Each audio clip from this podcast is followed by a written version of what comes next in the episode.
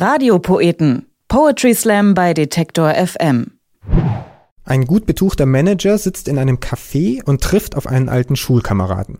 Nein, der Schober! Setz dich, ruft er ihm zu und beginnt von seinem Leben zu prahlen. Er zieht drei Fotos aus dem Revers seines Anzugs und legt sie vor sich auf den Tisch. Die Worte, die er dann äußert, sind seitdem fest in unseren Sprachgebrauch übergegangen. Mein Haus, mein Auto, mein Boot. Würde die Sparkasse ihren 90er Jahre Werbespot heutzutage neu auflegen, dann müsste das anders heißen, meint der Kölner Poetry Slammer Quichotte. Mein Fixie, mein Thermomix, mein Maxi-Cosi. Alltagsgegenstände sind der neue Luxus, Jack Wolfskin Funktionsjacken die neue Mode. Quichotte ist nicht nur Slam-Poet, sondern auch Rapper und Stand-up-Comedian.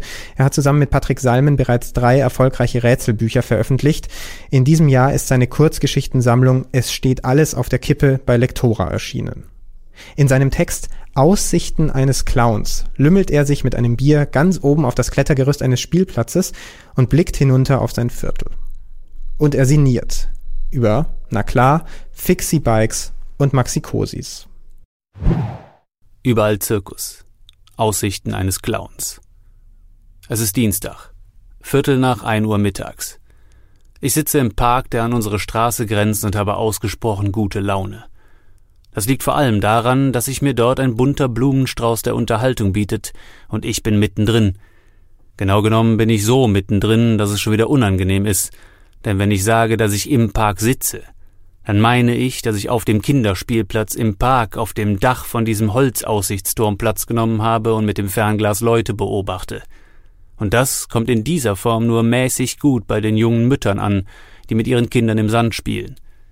Mir geht es natürlich nur um meine Milieustudie zum Leben in unserem Viertel, aber erzähl das mal den Helikoptermüttern, die da um ihre Sprösslinge rumkreisen. Sei es drum, denk ich, und nippe an meinem Bier. Im Prinzip bin ich hier von allen der harmloseste, aber wer soll ihnen ihre Vorurteile verdenken? Wenn ich jeden Tag mit meinem Kind auf den Spielplatz ginge und da säße ein biertrinkender Typ im Bademantel auf dem Aussichtsturmdach und würde mit einem Fernglas rumglotzen, dann wäre ich wahrscheinlich auch, sagen wir mal, skeptisch aber du kannst den Leuten ja nur vor den Kopf gucken. Das allerdings ist schon unterhaltsam genug, wie ich finde. Ich liebe dieses Viertel. Hier kommen ganz normale Leute unterschiedlichster Herkunft zusammen. Viele treffen sich auch aus den umliegenden Vierteln in diesem Park und einige dieser Fädel können getrost als soziale Brennpunkte bezeichnet werden. Damit meine ich jetzt nicht, oh, der Papa arbeitet heute mal bis halb sieben, aber die Mama ist zu Hause. Nein, nein. Sozialer Brennpunkt heißt hier, die meisten Eltern sind jünger als ihre Kinder. Leicht überspitzt, aber vom Prinzip her ist es so. Folgerichtig erspähe ich den jungen Vater, der mir schon vor ein paar Tagen aufgefallen war. Auch er scheint viel frei zu haben, was aber im Gegensatz zu mir wahrscheinlich nicht daran liegt, dass er ein selbstständiger Kleinkünstler mit ausbaufähiger Auftragslage ist. Vielleicht ist das auch ein Vorurteil, aber ich habe den Eindruck, dass er mit Kultur nicht viel zu tun hat. Abgesehen davon prangt auf seinem rechten Unterarm der Name seines Sohnes Jeremy. Der Trend, dass sich junge Väter teilweise bereits vor der Geburt den Namen ihres Sohnes tätowieren lassen, ist mir suspekt. Ich würde das ja nicht machen. Vielleicht wird der Sohn ein totales Arschloch, und dann hat man da zeitlebens den Namen von so einem Arsch auf dem Arm. Wenn ich mal Vater werde, mache ich das anders. Ich tätowiere dem Baby meinen Namen auf den Arm, dann weiß man, was man hat. Denn ich bin ja irgendwie gut und schon fertig. Jetzt flirtet der Typ jedenfalls wieder mit der Waldorflehrerin. Sie kommt auch öfter her und wird nicht müde, jedem zu erzählen, dass sie nur halbtags arbeitet und dass die Waldorfschule konzeptionell doch das Nonplusultra sei. Der Typ mit dem Tattoo scheint gar nicht zu wissen, was sie da erzählt, aber er pflichtet ihr in allen Punkten bei. Nun sehen die beiden, wie Jeremy einem der anderen kleinen Racker frontal in die Schnauze haut. Es entbrennt eine amtliche Keilerei und die Waldorflehrerin fragt entsetzt, was da vor sich geht. Ich bin kurz geneigt, von meinem Aussichtsplatz runterzurufen, dass die den Zweiten Weltkrieg nachtanzen, aber ich entschließe mich dann doch dazu, der stille Beobachter zu bleiben. Währenddessen unterhalten sich zwei junge Mütter angeregt über ihren neuen Thermomix, Folgerichtig gehören sie zu der besser situierten Schicht der Gesellschaft, jener Gruppe, die sich natürlich den Maxikosi anschafft mit einem Retro-Kinderwagen, für dessen Gegenwert man sich auch eine kleine Yacht hätte kaufen können. Mein Auto, mein Haus, mein Boot war 2010. Heute heißt es mein Fixie-Bike, mein Thermomix und mein Maxikosi. Die beiden Damen sind angesichts der Schwärmerei für ihren neuen Mixer nahe dem Orgasmus. Immerhin ist das Teil aber auch so was wie der Bentley unter den Haushaltsgeräten. Kann angeblich alles. Sie scheinen jedenfalls sehr angetan von dem Utensil. Da hat sich einiges getan in Sachen Trends. Früher hat man einfach mit einem Kruppsmixer hantiert und für alle damit nicht mixbaren Rohstoffe wurde der Handmörser verwendet. Oder man hat bei groberem Zeug mit der Faust draufgehauen. Ende der Geschichte.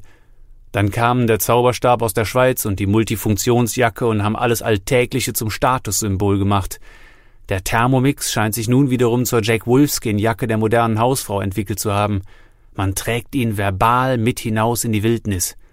Nicht auszudenken, was wäre, würde man beide Produkte kombinieren. MacGyver könnte einpacken. Egal welche Witterung herrschte, egal wie schlecht die Nahrungssuche verliefe, du würdest überleben. Wenn man zum Beispiel bei einem Spaziergang durch den Stadtwald plötzlich eingeschneit würde und man fände nur zwei Blätter Rauke und eine tote Maus, dann wäre man gut bedient, wenn man die Wunderjacke und den Supermixer am Start hätte. Einfach die Jacke als Zelt benutzen, Rauke und Maus in den Thermomix und zack! Frozen Rucola Maus Smoothie. Klar, man hat da draußen keinen Strom, aber scheiß drauf. Die Illusion zählt. Es ist schon interessant, wie sich diese Gesellschaft zusammensetzt. Die Frage ist natürlich, welcher Typ man selber ist. Wo ist deine Position im sozialen Raum? Bin ich der Thermomix-Typ oder der Faxe aus der Dose auf dem Aussichtsturm-Trink-Typ? Tätowierst du dir den Namen deines Kindes auf den Arm oder kaufst du den Maxikosi? Bist du der Waldorf-Typ oder prügelst du dich hin und wieder? Gewisse Dinge scheinen sich zu ergänzen und andere schließen einander aus. Es ist Dienstag. Morgen ist Mittwoch. Und ein paar Tage später ist wieder Dienstag. Und vielleicht, gehe ich immer irgendwann runter, denke ich. Hier oben bin ich der komische Clown, den alle für bescheuert halten. Und da unten? Da unten bin ich einfach nur ein Teil dieses Zirkus Menschheit. Es macht also im Prinzip keinen Unterschied. Nur von hier oben hat man eine bessere Aussicht. Der Kölner Poetry Slammer Quichotte, zurzeit tourt er mit seinem Soloprogramm Tag ihrer Bauken durch Deutschland. Wer das live erleben will, kann das im Headcrash Hair Design in Oldenburg am 22. Oktober, in der Klosterkapelle in Köln-Zündorf am 30. Oktober und im Grünen Jäger in Hamburg am 8. November. Und hier sind weitere Poetry Slam Termine für Deutschland. Heute Abend wird Jubiläum gefeiert im Ritter Butzke, denn seit vier Jahren gastiert dort der Berliner Bastard Slam. Unter anderem mit Felix Lobrecht, Josephine Bergholz und unserem Radiopoeten Andy Strauß wird heute gefeiert am 21. Oktober. Kein Kostüm, keine Requisite, nur selbstverfasstes und maximal sechs Minuten. Das sind seit zehn Jahren die Regeln vom Reim in Flammen, dem charmanten Kölner Poetry Slam. Am 25.10. findet er wieder statt im Club Bahnhof Ehrenfeld in Köln. Und am 27. Oktober slammen aufstrebende Poeten gegeneinander in Hamburgs härtester Slam Arena beim Bunker Slam im Übel und Gefährlich. Radiopoeten. Poetry Slam bei Detektor FM.